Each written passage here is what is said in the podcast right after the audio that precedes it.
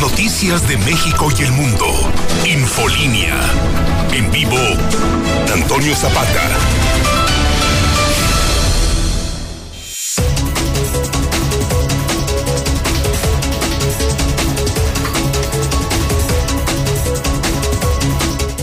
Muy buenas noches, bienvenidos a Infolínea de la Noche. Mi nombre es Antonio Zapata, el reportero. Y a continuación le tengo a usted las noticias más importantes ocurridas en Aguascalientes, en México y el mundo en las últimas horas.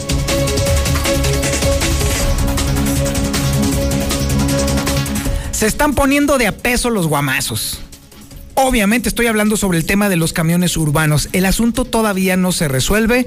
Las partes ya se están sentando. En este momento todavía se están reuniendo tanto choferes como concesionarios y como la parte de gobierno del estado para ver a ver si lo resuelven. Todo indica que no pudiera haber alguna solución por lo menos el día de hoy. Pero por lo menos ya dieron señales de vida por parte de la parte eh, de la, de la autoridad. Ya por lo menos ya tuvieron un viso ahí de que el conflicto ya estaba escalando de una manera brutal. Pero ¿sabe por qué también? ¿Sabe por qué?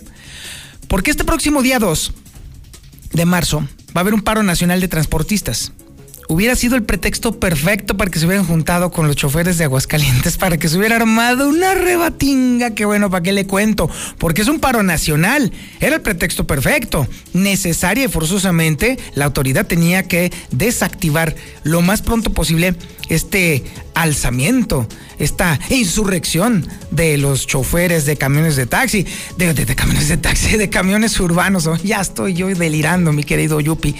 El caso radica en que ya estaba afectando a otras ínsulas en el área de transporte público. Eh, por eso le digo, taxistas ya se estaban poniendo rejegos. Y déjeme decirle que hasta incluso choferes de plataformas también ya se estaban empezando a poner en coordinación con estos señores choferes. La verdad es que sí armaron un, un relajo. Hubo muchos factores que hicieron que esto se acelerara, esta reunión. Por supuesto, el tema de los camiones incendiados, ¿eh? Porque si bien es cierto que un montón de gente le está echando al, eh, tema de la conexión de las eh, cámaras y todo ese wiri wiri guara lo cual a mí me parece absurdo porque, ah, qué bueno, son para conectar sus mendigo ruido. Y ahora resulta que las cámaras este, ya hacen que el camión se esté incendiando.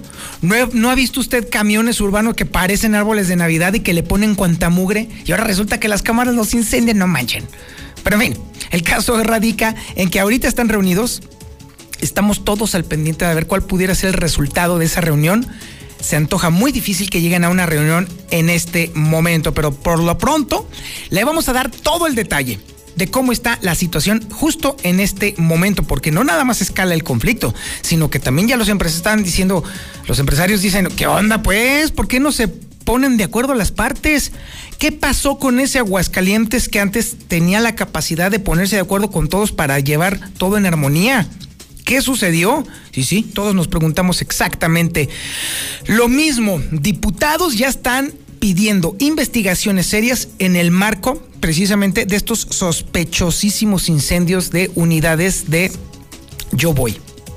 Porque, bueno, evidentemente, ante la falta de información oficial, evidentemente la especulación está llevando al extremo de considerar que probablemente fue un sabotaje y no de los choferes, ¿eh?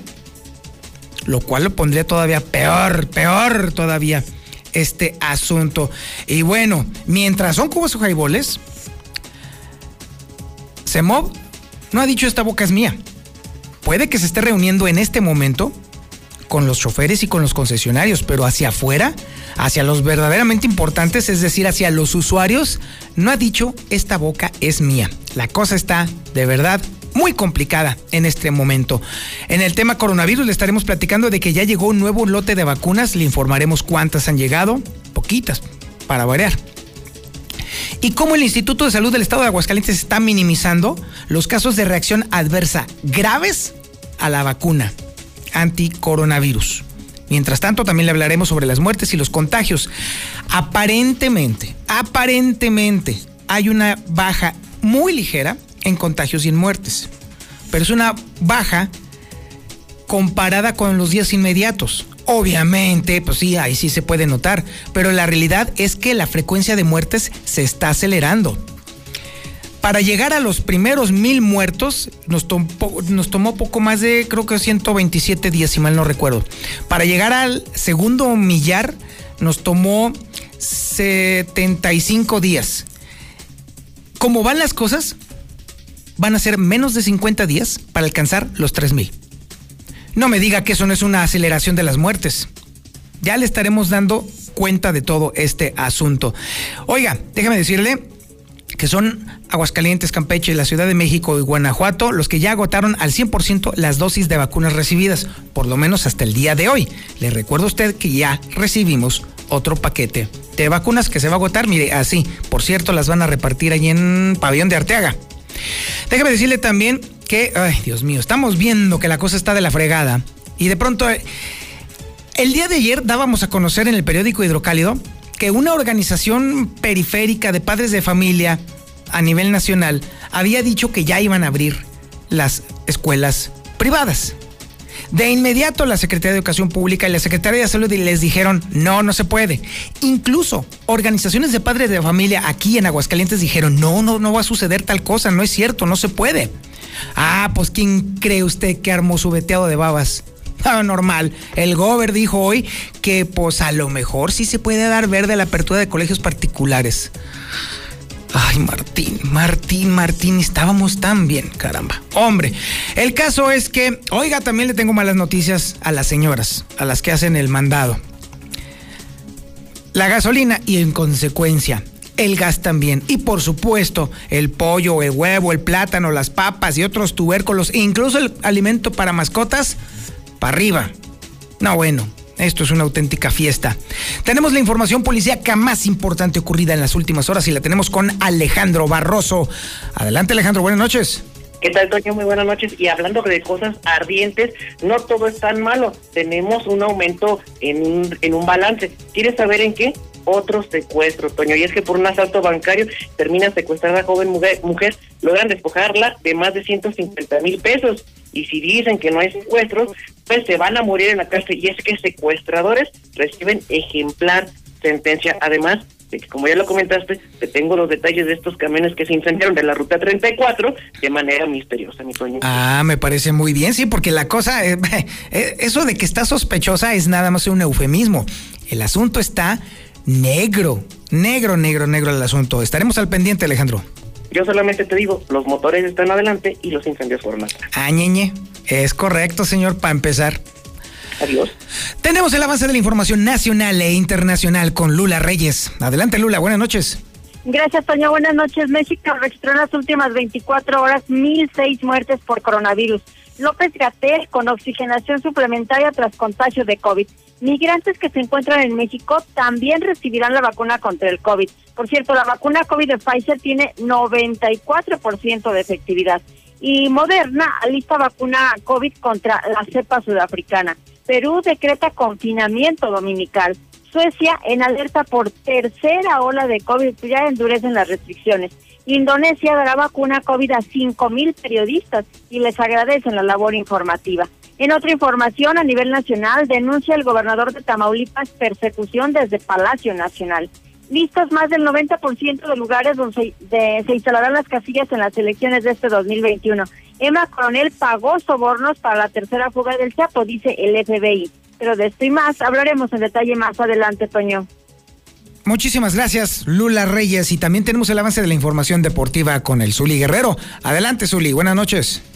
Muchas gracias, señor Zapata. Amigo Redescucha, muy buenas noches. Y bueno, pues cumpliendo los deseos del señor eh, Judas Zapata, comenzamos con información del Real América y es que se dio a conocer que tras las pruebas que se hicieron de coronavirus, de COVID-19, pues todas salieron negativas, así es que prácticamente equipo completo para lo que será el duelo de este fin de semana en el Estadio Azteca ante los Tuzos del Pachuca. El más del balompié mexicano, pues no hubo sanción por racismo a los jugadores del San Luis, luego de que se quejara Federico Torres, eh, pues eh, Félix Torres, mejor dicho, jugador ecuatoriano de Santos Laguna, así es que pues se lavan las manos en la liga, en la comisión disciplinaria y no hay delito que perseguir. En la Champions el día de hoy hubo actividad con dos compromisos y el Real Madrid sufrió, batalló, pero al final de cuentas venció un gol por cero un modesto Atalanta que además terminó con 10 hombres y también el Bayern el no, el Bayern Mönchengladbach cayó como local dos goles por cero ante la escuadra de Manchester City. Esto mucho más, señor Zapata, más adelante. Muchísimas gracias, mi estimado Zuli. Mire qué bueno, qué bonito que empieza con información feyona y luego después con la buena. Está bien, me parece muy bien. Este es el menú informativo que le tenemos el día de hoy, miércoles 24 de febrero del 2021. Usted está en la sintonía correcta, en el 91.3 de FM en el centro de la República Mexicana, en el canal 149 del sistema satelital Star TV, en cadena nacional y en las redes sociales más importantes de Aguascalientes, en Facebook como La Mexicana Aguascalientes y en YouTube como La Mexicana TV. Esto es Infolínea de la Noche.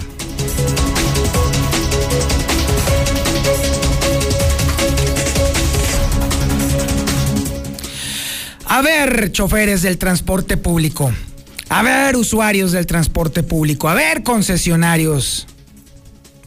Vamos a barajar las cosas con toda la tranquilidad del mundo para poder entender en dónde estamos en este momento en el conflicto de los choferes contra los concesionarios y también contra el gobierno del estado. Ya tenemos prácticamente una semana hablando sobre el tema. Los choferes del transporte público quieren un aumento salarial. Los concesionarios, a su vez, quieren un aumento en la tarifa. El gobierno del estado, a su vez, quiere que tanto los concesionarios como los choferes les paguen 250 pesos por tener el derecho de estacionar las unidades en las terminales que está construyendo el gobierno del estado. Todo este caldo de cultivo de conflicto se está dirimiendo el día de hoy en una reunión que tentativamente todavía estarían sosteniendo en este momento autoridades de la coordinación de movilidad, concesionarios y choferes.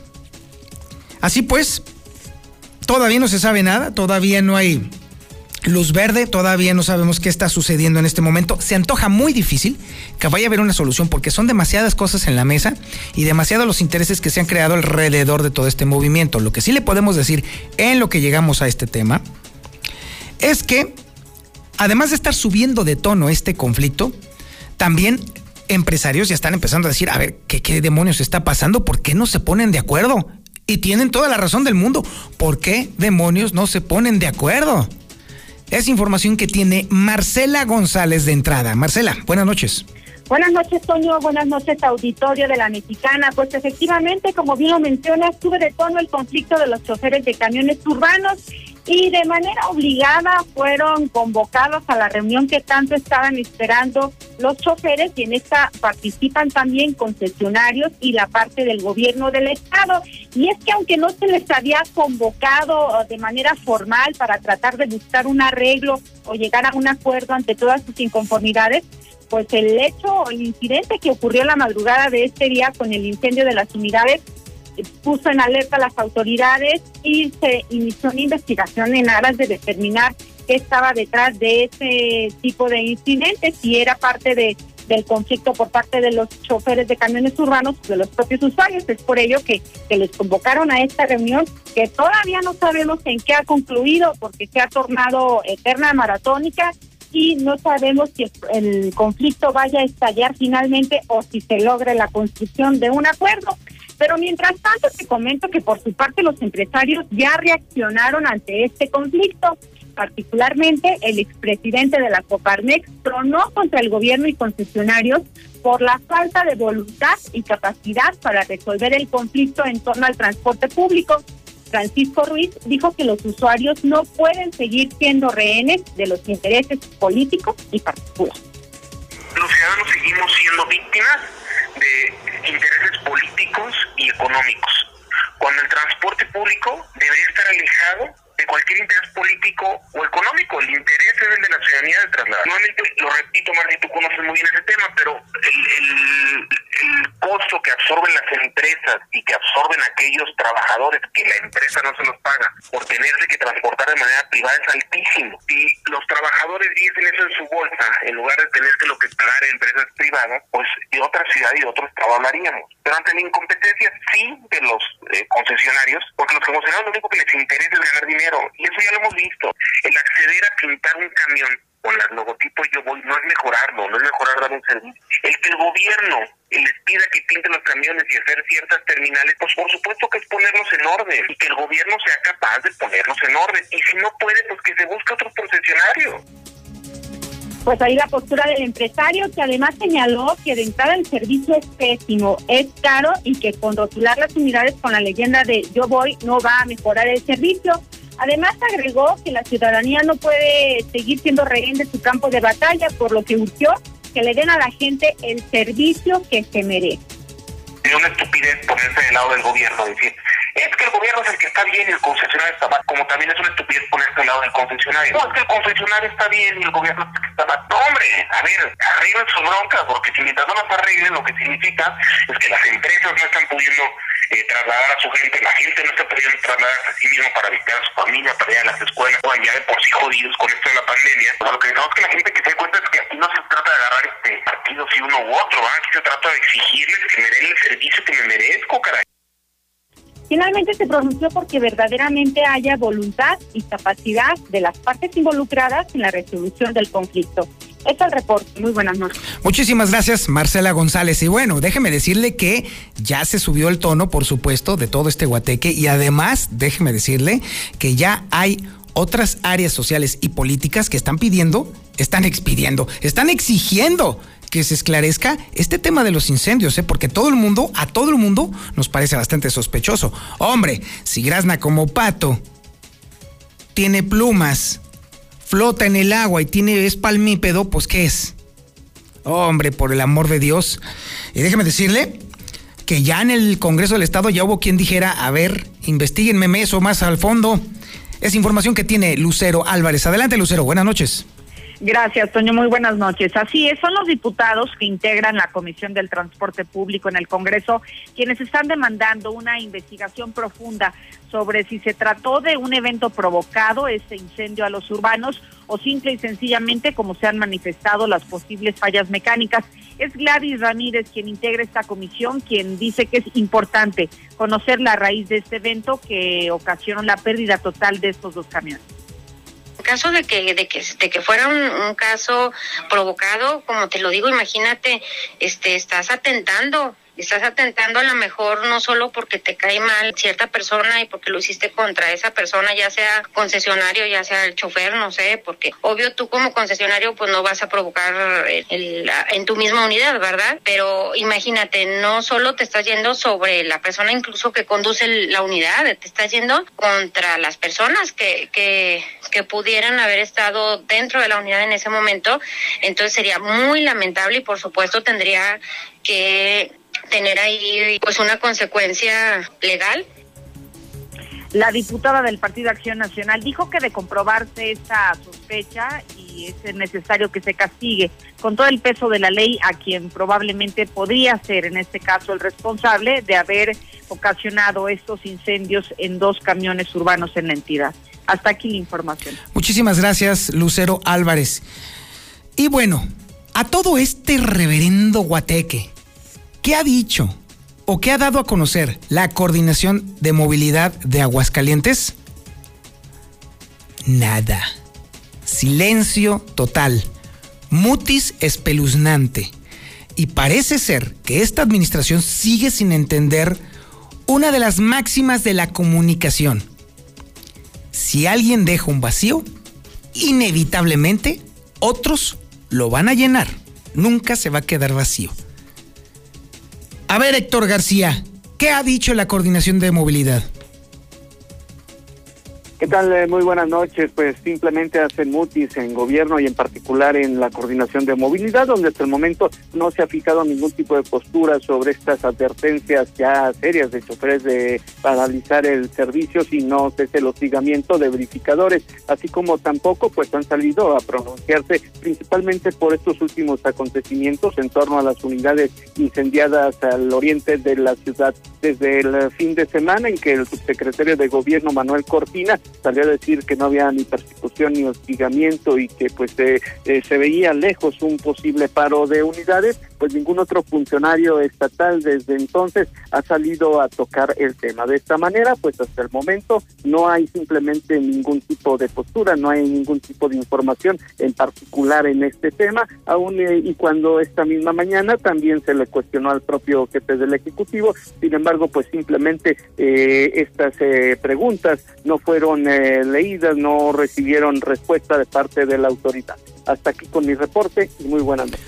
Muchísimas gracias, Héctor García. Y déjame decirle que urge, ahora sí de verdad urge que se resuelva todo este relajo, porque déjame decirle que Aguascalientes, los transportistas de Aguascalientes se van a sumar al paro nacional que se va a llevar a cabo el próximo 2 de marzo, en donde se van a tomar las principales carreteras de los 32 estados de la República Mexicana. Esto en reclamo a varias demandas, entre ellas el alto al incremento de cobros de peaje, retiro de retenes y sobre todo un alto a los abusos de la Guardia Nacional, tránsito estatal y tránsito municipal de todos los estados hacia este sector del transporte sería el pretexto perfecto y el momento perfecto para detonar un movimiento que quién sabe en qué pararía.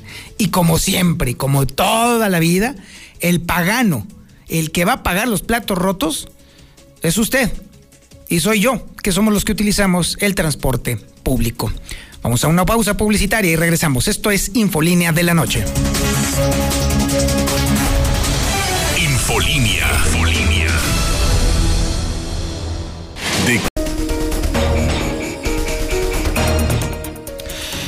Bueno, ahora nos vamos con el tema coronavirus y déjeme decirle que acaba de llegar un nuevo lote de vacunas. Sí, acaban de llegar y en un momentito más le estaré platicando. Bueno, se van a aplicar en Pabellón de Arteaga y terminando ahorita el reporte de Lucero Álvarez, le estaré platicando específicamente en qué partes de Pabellón de Arteaga se estarán aplicando la vacuna contra el coronavirus. Además, déjeme decirle que el Instituto de Salud del Estado de Aguascalientes minimiza los casos de reacción adversa a la vacuna. Han sido dos hasta el momento los que se han reportado en Aguascalientes y están graves las personas. Además, obviamente, el recuento de cómo están avanzando las muertes y los contagios en Aguascalientes. Es información de Lucero Álvarez. Adelante, Lucero. Buenas noches. Gracias, Toño. Así es, acaba de llegar un lote de 5.850 dosis de Pfizer que serán aplicadas a los adultos mayores que se encuentran en el municipio de Pabellón de Arteaga, pero también este mismo lote será para el personal médico de la primera línea de combate al coronavirus, aquellos que no han recibido la primera dosis, pero también aquellos que únicamente requieren la segunda para hacer el refuerzo. Y bueno, esto ha sido confirmado a través de la Delegación Estatal de la Secretaría de Programas del Bienestar. Y es que, bueno, pues en este momento eh, se ha hablado de los casos que han ya dado una reacción adversa a la vacuna. Ya lo habíamos confirmado, son dos casos en Aguascalientes, sin embargo, hoy el secretario de Salud fue eh, pues entrevistado sobre este mismo tema y él dijo que pues es natural la reacción que pudiera generar el biológico en las personas y que cada organismo reacciona de manera diferente y es por eso que al menos Aguascalientes tiene a los primeros dos pacientes graves, pero que afortunadamente no ameritaron la hospitalización. Bueno, ustedes saben que todo desde un principio se hizo muy claro que todas las vacunas y sin excepción ningún medicamento que es una sustancia extraña al organismo pueden tener reacciones. Todos los medicamentos tienen algunas reacciones secundarias y las vacunas en especial, en este momento las vacunas eh, se había hablado de que todas pueden tener algún riesgo de presentar algunas reacciones adversas. En Aguascalientes nos tienen observados dos casos de SAVI graves. Afortunadamente ninguna de ellas manifestó tener ningún problema antes de la vacuna. Y bueno, ya en cuanto a los números, en este momento las últimas eh, cifras que se dan a conocer son 10 muertos y 60 contagios. De esta manera acumulamos 2.188 defunciones, en tanto que los casos positivos ya suman un total de 18.913 durante toda la pandemia. Hasta aquí la información. Muchísimas gracias, Lucero Álvarez. Y bueno, en esta ocasión sí hay que concederle la razón al Instituto de Salud del Estado de Aguascalientes. Sí, efectivamente, es totalmente verídico. Todos los medicamentos eventualmente tienen alguna reacción. Precisamente por eso se contraindican contra ciertos tipos de personas, ciertas edades, ciertas situaciones, como puede ser el embarazo, como puede ser cierto rango de edad. Y efectivamente, era inevitable que hubiera personas a quienes les pudiera afectar de manera fuerte la aplicación, la inoculación de el, la vacuna contra el coronavirus. Bueno, pero esto no quiere decir que no se vacune usted, oiga, o sea, esto siempre sucede, con todas las vacunas sucede, no es privativo nada más del coronavirus. Todos los medicamentos tienen este tipo de reacción, así que esto no quiere decir que no se vaya usted a ir a vacunar. Definitivamente que no. En el caso de Pabellón de Arteaga, déjeme decirle que comenzará a las ocho y media de la mañana, allá en Pabellón, y va a ser en cuatro puntos los espacios donde se va a estar inoculando el biológico. Será en la Escuela Secundaria Técnica número 23, en la Escuela Secundaria Técnica número 3, en la telesecundaria de la comunidad Emiliano Zapata y en la escuela primaria de la comunidad de Las Ánimas a partir de las ocho y media de la mañana en Pabellón de Arteaga. Y mientras le estoy platicando esto, déjame decirle que ya la Dirección General de Epidemiología, la de la Secretaría de Salud, por supuesto, está dando a conocer que se están reportando 17 nuevos fallecimientos. Esto quiere decir que los muertos por coronavirus en Aguascalientes ascienden ya a 2.863 personas. Estamos a un tris de los 3.000 muertos. A un tris. Así están las cosas. Y bueno, déjeme decirle también que por lo pronto le puedo adelantar que ya Aguascalientes, Campeche, la Ciudad de México y Guanajuato ya agotaron al 100% hasta el día de hoy las dosis recibidas, de acuerdo a una encuesta. Es información que tiene Marcela González. Adelante, Marcela. Buenas noches. Buenas noches, Toño. Buenas noches, auditorio de la Mexicana. Pues así es, de acuerdo a encuestas de las vacunas que habían sido distribuidas en esta primera etapa, tanto Aguascalientes como Campeche, como la Ciudad de México y Guanajuato ya agotaron el 100% de las dosis de vacunas que habían recibido, de acuerdo a la encuesta de Research del avance de vacunación en la población de adultos mayores. A nivel nacional, el avance es del 74%, sin embargo, pues en el caso de Aguascalientes de inmediato se agotaron porque fueron pocas las que llegaron de inicio. Y cabe destacar que la encuesta hace referencia a que en total se tomó en consideración el envío de 860.450 dosis de AstraZeneca y de estas se aplicaron 638.031 y en el caso de Aguascalientes y las otras tres entidades mencionadas pues ya agotaron al 100% sus dosis. Este es reporte. Buenas noches. Muchísimas gracias, Marcela González. Y bueno, ante este panorama que estamos viendo del coronavirus y que la cosa se va a poner muy complicada y que la vacunación se va a tardar mucho rato y que probablemente a México nos tome más de cinco años, así con este ritmo con el que llevamos, inocular al 95% de la población, resulta bastante extraño lo que acaba de decir el gobernador. Increíble, de verdad. Ayer, una organización periférica, eh, de padres de familia, no, no se crea, de colegios particulares en la Ciudad de México, dijo que a nivel nacional iban a abrir las escuelas particulares. Y luego después prácticamente en todos los estados aunados a la Secretaría de Educación Pública y a la Secretaría de Salud dijeron que no, que eso no aplica. Ah, pues después de que ya estaba todo el asunto igual veteado de babas, ¿de quién cree? Pues de molcas. Es información que tiene Héctor García. Adelante Héctor, buenas noches. ¿Qué tal? Muy buenas noches. Pues sí, efectivamente debe flexibilizarse esta apertura en escuelas particulares. Con esto, pues prácticamente el gobernador Martín Orozco da luz verde a la apertura de colegios particulares, justificando que el 30% de estos a nivel nacional ya cerraron. Ya hasta un 40% presentan problemas de retraso en pagos de colegiaturas, por lo que pues menciona ya muchos de estos tienen el agua hasta el cuello, insistiendo en dar flexibilidad en estos momentos en que dice, en el caso de Aguascalientes, van a la baja con, con así como también eh, de funciones, por lo cual también pues eh, dice eh, que se debe de valorar en conjunto con la Guardia Sanitaria. Los que no han abierto pueden ir y platicarlo con Octavio de la Guardia Sanitaria, ver los protocolos que son muy exigentes, que los tenemos ya listos y pueden ir aperturando con medidas de seguridad. Si hay un riesgo, como lo hemos tenido en dos repuntes importantes, pues decirle simplemente en este momento, guardar un momento el tema de asistir a presenciales pero sí estoy de acuerdo, como lo dijo hoy el mismo presidente, digo que bajo análisis muy particular de cada uno y, y respetando el mínimo protocolo que se establezca por parte de la Secretaría de Salud, adelante. Hasta aquí con mi reporte y muy buenas noches. Y ahora nos vamos a la información policíaca más importante, la nota roja, con Alejandro Barroso. Alejandro, buenas noches. ¿Qué tal, Toño? Muy buenas noches. Imagínate, noche de terror, día de terror para las mujeres.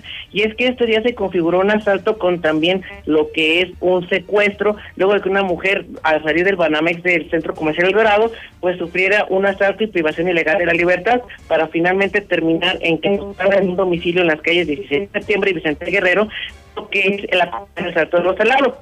Pasaron casi seis horas para que esta mujer fuera rescatada después de este cautiverio que fue víctima, que lograron también, déjame decirte, que a quitarles más de 150 mil pesos a esta mujer, este, este tipo de circunstancias, este secuestro con asalto, dio efectos positivos. Paramédicos de la Cruz Roja también tuvieron que llegar hasta este punto para auxiliar y rescatar a esta joven, quien presentaba algunos golpes y algunas lesiones en sus manos por las ataduras que tuvo ella en su humanidad. Sin embargo, pues esta joven ya ha sido liberada, ha sido rescatada en punto del eh, pasado el mediodía, casi la una de la tarde, cuando autoridades ministeriales y paramédicos, como te comento, lograron el rescate. Y los que también tienen un problemón son las personas que fueron dictadas con su con sentencia ejemplar, 58 años de prisión para cada uno, en un comunicado que se nos hace llegar hablando de secuestros, pues sí, los hay y en este caso pues tenemos esta ejemplar sentencia. De este caso, pues tenemos dos sujetos que pasarán al menos 58 años de prisión por el delito de secuestro consumado el año pasado en un sonado caso. Eh, aquel viejito, aquel abuelito vendedor de tamales, el cual fue privado de su libertad y que por un monto máximo de 100 mil pesos, que pedían más de 4 millones, pues se configura como tal el delito de secuestro y con ello se van a pudrir en la cárcel durante más de 58 años. Y para cerrar esta esta noche de incendios y noche caliente, Toño, pues te platico que estos dos camiones de la marca Yo Voy, de gobierno del estado, pues uno se incendió en lo que es Avenida Siglo XXI y Haciendas de Aguascalientes, en aquel fraccionamiento de Haciendas de Aguascalientes, configurándose con ello el primer incendio cerca de las 11 de la noche. A la una de la mañana tendríamos el segundo, esto en Villa Nuestra Señora de la Asunción, donde también de misteriosa manera este camión de Yo Voy también ardió en llamas de la parte media trasera, configurando con ello dos camiones de la ruta 34, generando pánico y terror en el oriente de la ciudad, porque eran evidentemente dos camiones que iban a dejar de funcionar para la gente de Villa, de la Rodolfo Landero, de la zona centro y de Pilar Blanco, que finalmente quedaron reducidos a cenizas. Y simplemente como comentario, hasta que nos den el peritaje de incendio, les vamos a creer que esto ya ha sido un accidente y no algo, pues, una falla eléctrica, mi Toño.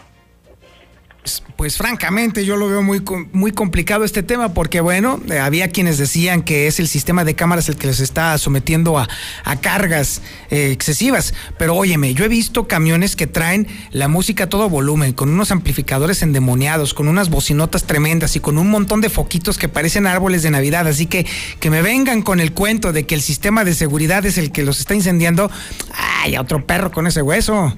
Pues yo le invito al señor coordinador de movilidad que si gusta nos presente el peritaje del incendio, porque déjame decirte algo, no lo va a ver, se la van a querer sacar, pero así quieren que yo diga que fue un incendio por un accidente o un cortocircuito, que nos presenten el peritaje, porque tenemos peritos en materia de incendios en el estado de Aguascalientes certificados. Ya le di el avance, ya le di un apoyito. Si lo quiere y quiere desmentir que haya sido un ataque y lo otro, contar el papelito, un certificado por un perito en incendios que nos lo muestre, Toño. Vámonos, Barroso el perito. Qué barbaridad. ¿Qué más tenemos, Alejandro? Pues sería lo más relevante, fuera de ello, pues accidentes que no, por fortuna no cobraron la vida de ninguna persona y motociclistas caídos, pero por fortuna nada más relevante que una persona secuestrada con un monto de asalto bancario por 150 mil pesos, una sentencia ejemplar de casi 60 años de prisión y los camiones prendidos de Yo Correcto, Alejandro Barroso, en la nota roja de Infolínea. Oiga, déjeme decirle, cambiando de tema y mal tema, que la gasolina y el gas tuvieron incrementos y en consecuencia hubo también productos de la canasta básica que también subieron de precio. Y eso las señoras luego, luego lo van a notar si no es que ya están quejándose en este momento. Y Marcela González nos va a dar el detalle de cuáles son los insumos que han incrementado su precio. Adelante, Marcela, buenas noches. Buenas noches, Toño. Pues un duro golpe para la economía familiar y es que la lista de los productos que tuvieron los mayores incrementos tan solo durante la primer quincena de febrero son la gasolina, el gas doméstico LP, la papa, el pollo, los plátanos, el huevo y hasta los alimentos para mascota registraron un muy notorio incremento durante la primer quincena del mes de febrero. Esto obviamente afecta el bolsillo de, de, todas las familias, pero cabe destacar también que en contraste se presentaron algunas bajas en productos como el jitomate, la cebolla, el aguacate, los nopales, los productos para el cabello, las calabazas, el chile poblano y el melón. Y cabe destacar que tras estos incrementos, la inflación alcanzó el 3.84% contra una inflación anual que era del 3.52%. Este es el reporte. Buenas noches. Muchísimas gracias, Marcela González. Oiga, y nos vamos ahora con el resumen nacional e internacional con Lula Reyes. Adelante, sí, Yupi, sí, Yupi, casi me sacas el tapete. Adelante, Lula, buenas noches. Eh, gracias, Toño. Buenas noches. México registró en las últimas 24 horas 8.642 casos nuevos y 1.006 muertes por COVID-19. Ya entonces 182.815 defunciones. López Gatel con oxigenación suplementaria tras contagio de COVID, dice la Secretaría de Salud. Informaron que el subsecretario de Salud, Hugo López Gatel, quien recientemente dio positivo a coronavirus, presentó una disminución, disminución leve en los niveles de oxigenación y por recomendación médica está recibiendo oxigenación suplementaria. Migrantes que se encuentran en México también recibirán la vacuna contra el COVID. El gobierno de México mantiene el seguimiento y atención a las personas migrantes contagiadas de COVID en territorio mexicano. La vacuna COVID de Pfizer tiene 94% de efectividad. Datos recopilados en el uso real de la vacuna contra el COVID de Pfizer indican que su efectividad es del 94%. Perú decreta confinamiento dominical ante riesgo extremo de COVID. En 24 provincias peruanas se decretó el confinamiento los domingos por el riesgo extremo de contagio de COVID. Suecia en alerta por tercera ola de COVID endurecen las restricciones, mientras que Indonesia dará vacuna COVID a 5.000 periodistas. Agradecen la, la labor informativa.